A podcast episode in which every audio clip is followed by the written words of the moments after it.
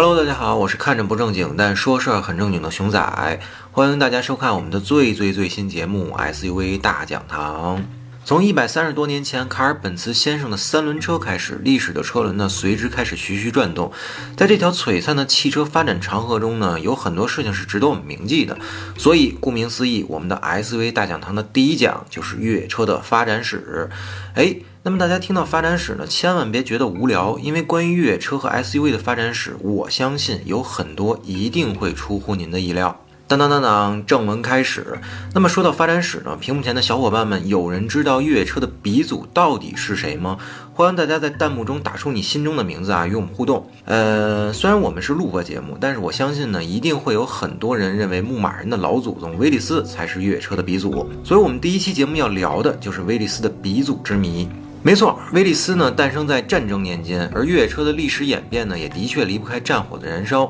战争呢，其实是会刺激大多数强国的工业化的速度的，而战争对于越野车的发展呢，无疑更是一个刺激性极强的催化剂。不过遗憾的是啊，威利斯虽然也算是帮助美国人获得二战胜利的机器之一，但它确实不是越野车的鼻祖。那么到底谁才是越野车的鼻祖呢？他的孙子的孙子的孙子，您肯定认识，就是今天的奔驰 G。而这位鼻祖的名字呢，就是 Gladenwagen G1。没错，德国人搞出来的。但是很遗憾，越野车的老祖宗啊，并不是出自山姆大叔之手。虽然在当年呢，这台 G1 仅仅生产了五台，但这台长相奇怪的六轮车呢，确实成为了越野车发展的奠基者。这里说个题外话啊，奔驰不仅仅是世界上第一台汽车的发明者，以及世界上第一台越野车的发明者。最早的四驱系统呢，同样是出自奔驰，而且还是全时四驱。那么威利斯呢，虽然不是现代越野车的鼻祖，但它那种强悍、可靠、简单的设计风格，却深深影响了很多早期的汽车制造厂家。这其中呢，就包括我们熟知的路虎卫士的祖先 Series One、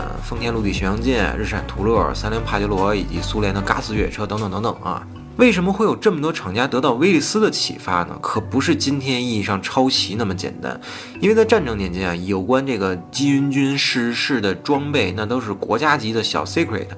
那说到底呢，这还要归功于大大咧咧的福特汽车。在这个第二次世界大战一触即发之际啊，美国政府呢开始害怕德军恐怖的机械化装甲部队，因此呢，他们十分迫切的希望自己也能够拥有一台高机动性且功能强大的越野车。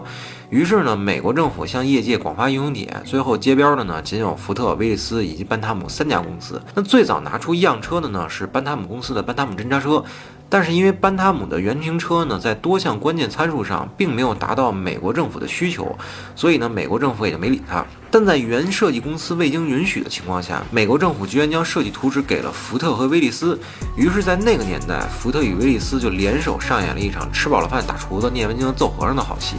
那么最终呢，根据班塔姆的设计图纸，福特改良出了福特 GP。而威利斯呢，则改良出了威利斯 MA。随后呢，美国政府牵头融合了福特 GP 和威利斯 MA 的优缺点，并最终呢，敲定了集合福特 GP 和威利斯 MA 的所有优点的威利斯 MB 型军用多用途越野车。为了满足装备需要呢，美国政府允许威利斯和实力雄厚的老牌车企福特合作，共同生产这个 MB 型越野车。至于班达姆呢，就沦为了咱们之前说的那个厨子和那个和尚啊。在战争期间啊，威利斯的所有生产力呢，几乎全部用来维持军用越野车的生产了。而美军所装备的 M 型越野车呢，也十分争气的得到了大面积的装备。而二战结束后呢，很多退役老兵对于 MB 军车呢是恋恋不舍，甚至是翘首以盼能把它开回到自己的车库中啊。于是便催生了民用版威利斯 C 勾系列的诞生啊，也就是吉普的 C 勾系列。而福特汽车呢，作为历史同样悠久的老牌汽车制造商，福特汽车公司呢，自战争结束后一直在闭门修炼自家的轿车功夫，并制造出了这个几乎风靡美国大街小巷的平民跑车——这个福特野马 Mustang 啊。那么话说回来啊，这个威利斯 MB 呢，真正民用化还要从吉普的 C 勾 2A 说起。C 勾 2A 的出现呢，让这台在战场上出尽风头的大兵车啊，一夜之间再次又火遍了整个美利坚。直至这个吉普的 C 勾5出现呢，福特汽车算是再也坐不住了，并以其这个合作设计威利斯的经验，造就了福特历史上的另一匹野马，就是这个 Bronco。Bronco 呢是福特为了制约吉普 C 勾五，寄出了一部非常强悍的越野机器。虽然它长相呆萌啊，但其实性能却是不可小觑的，甚至在那个年代一度令其他的越野车是望其项背的。当这个吉普提心吊胆的为 C 勾五装上这个一百五十五匹马力的 V 六发动机时啊，Bronco 呢却早已搭载着这个两百匹马力 V 八的引擎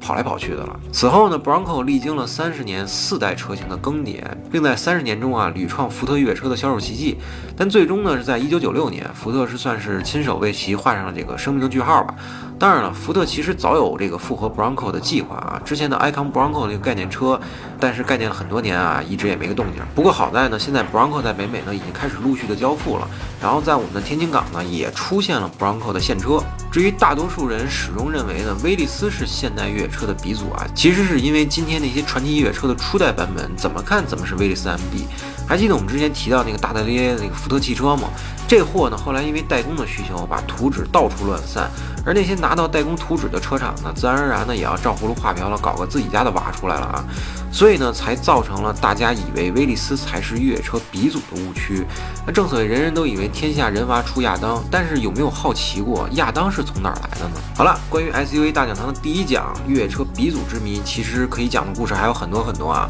但是呢，我们在此必须停一停了，因为在六十年代呢，美国汽车市场发生了一次地震式的变革，甚至可以说呢，美国人眼中的生活方式因为越野车的出现渐渐发生了改变。好，那么最后呢，还是小广告，欢迎大家一键三连、点赞加关注支持我们。同时，非常期待各位朋友在评论区与我们继续互动探讨。那么本期节目到此结束，欢迎大家收看我们后续的 SUV 大讲堂内容，拜拜。